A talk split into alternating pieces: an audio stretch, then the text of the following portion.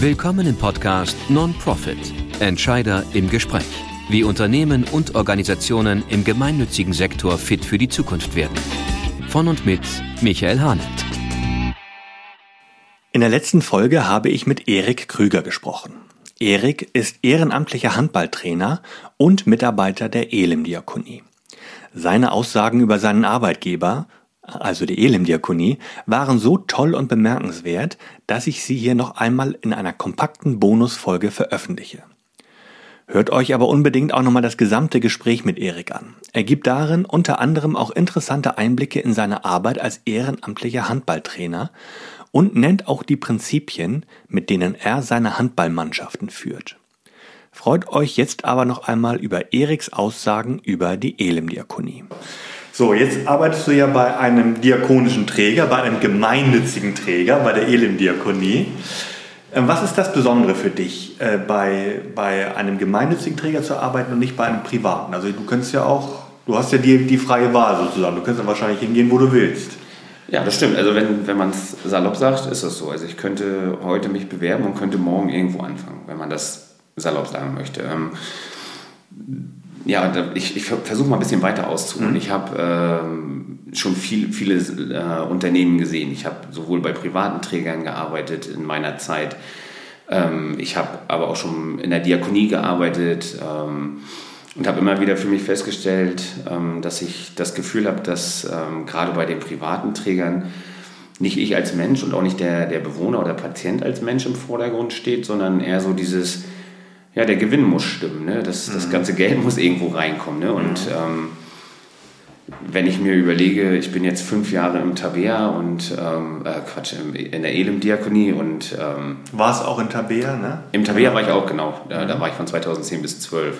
Okay. Mhm. Ähm, genau, und jetzt bin ich seit fünf Jahren bin ich äh, in der Elim-Diakonie und ja, für mich ist das äh, einfach so, ich habe das ich habe das Leitbild gesehen, ich habe mich mit den Leuten ausgetauscht in den, in den ersten Tagen ähm, und in meinem Vorstellungsgespräch und ich hatte einfach so das Gefühl, dass für mich einfach hier nicht, nicht nur ich als Mitarbeiter oder als Person gesehen werde, meine Arbeitskraft, sondern ähm, auch der Mensch, mit dem ich mich befassen soll. Und ähm, ich darf dort einfach äh, sein, wer ich wirklich bin. Und mhm.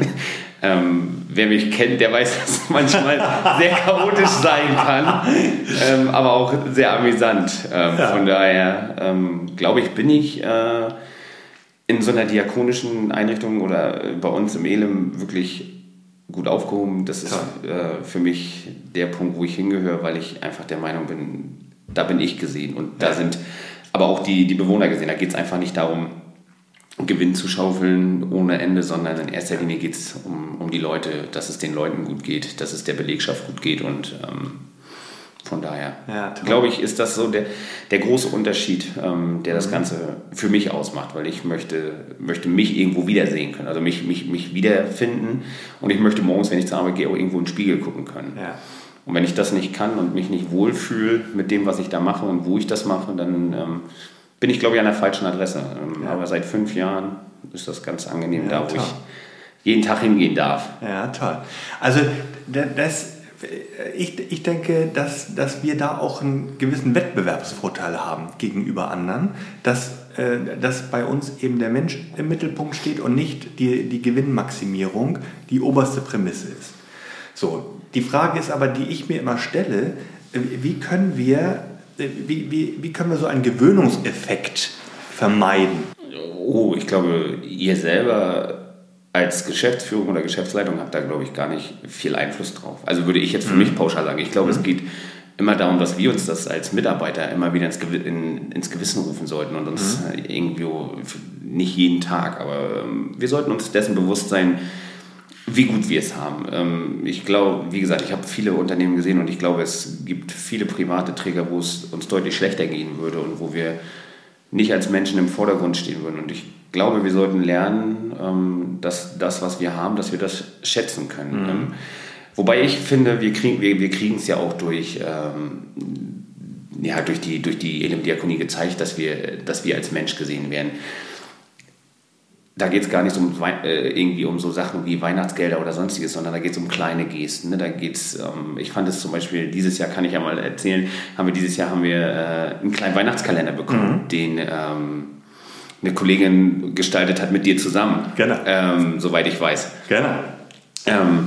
Und ich sage immer, das sind so kleine Gesten und kleine Botschaften, die es mir wieder einmal äh, zeigen, dass wir als äh, Mitarbeiter gesehen werden, als Mensch und nicht irgendwie als ja, Profit ranschaffendes Volk sozusagen. Ja. Und ähm, da gibt es so viele kleine Beispiele. Ne? Sei es äh, mal so unter der Hand irgendwie eine Tafel Schokolade, die wir bekommen oder was, was auch immer es dann ist. Ähm, aber da geht es gar nicht ums Geld, sondern da geht es wirklich um die Geste an sich. Und ich glaube, mhm.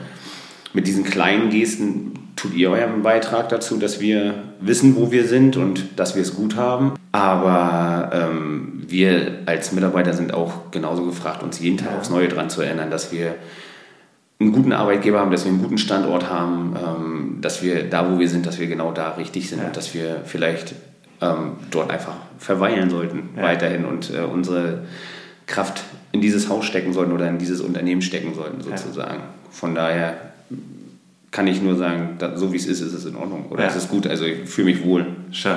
Und der Standort ist ja wirklich toll. Also jeder oder, oder viele, die dieses Haus betreten, sagen, Mensch, so eine Atmosphäre, die, das ist schon so eine besondere. Ne? Definitiv. Also ähm, wir sind ja nur ein relativ kleines Haus ähm, mit 62 Betten.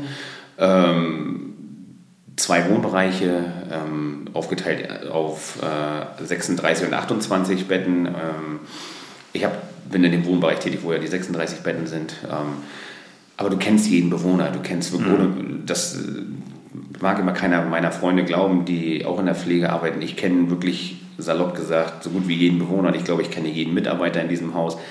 Und das macht irgendwie familiär. Das familiär, genau. Mhm. Und wenn ich das den Leuten erzähle, dann ist es wirklich so, okay, wie, wie geht das? Und ähm, jeder, der äh, weiß, wie ich bin, ich liebe diese, diese, diese Gemeinschaft einfach, ich mag das wirklich total gerne. Ich kann vorne äh, in den Haupteingang reingehen, ich laufe an unserem Einrichtungsleiter vorbei, da steht die Tür auf, du kannst ganz salopp einfach ein leichtes Moin reinschmeißen, du gehst an der Verwaltung vorbei und, äh, die ist natürlich der Kracher, die, die Verwaltung. Die Verwaltung, die Verwaltung ist grandios. Die ist grandios. Ähm, ich glaube, ohne die äh, sähe es manchmal alt aus um uns mhm. oder bei uns. Ähm, aber auch da, ne, wie auch da finde, findet man ein offenes Ohr. Ähm, du hast Kollegen, wo du dich austauschen kannst. Wir haben ein mega, mega schönes Gelände, wo du mhm. einen schönen Spaziergang machen kannst, wenn du äh, als Bewohner da bist. Du kannst aber auch als Mitarbeiter einfach mal die Pause ja. da genießen. Ne? Ja, toll. Ähm, und von daher, ich finde das sehr, sehr familiär, sehr angenehm, dort zu sein und ähm, ich glaube, wie gesagt, man kann sich glücklich schätzen, wenn man dort unterkommt, sowohl als Bewohner als auch als äh, Mitarbeiter. Dann hat man, glaube ich, viel Glück. Toll. Soweit der Ausschnitt meines Gesprächs mit Erik Krüger. Wie gesagt, hört euch unbedingt auch die Langversion an. Es ist die Folge 19 meines Podcasts Non-Profit Entscheider im Gespräch. Ich verlinke die Folge auch noch einmal in den Show Notes. Sie ist aber auch bei allen gängigen Podcast-Playern abrufbar. Ein besonderer Gruß geht an dieser Stelle an Wolfgang. Äh, vielen Dank, lieber Wolfgang, für diese Idee, alles mitdenken und dein tolles Engagement. Ich freue mich über Fragen, Feedback und Kontaktwünsche. Schreib mir gern eine Mail an podcast.non-pro.fit. Auch in dieser Folge darf das bedenkenswerte Zitat nicht fehlen. Diesmal stammt es von Heinrich Waggerl. Gewöhne dich an nichts und alles wird ungewöhnlich bleiben.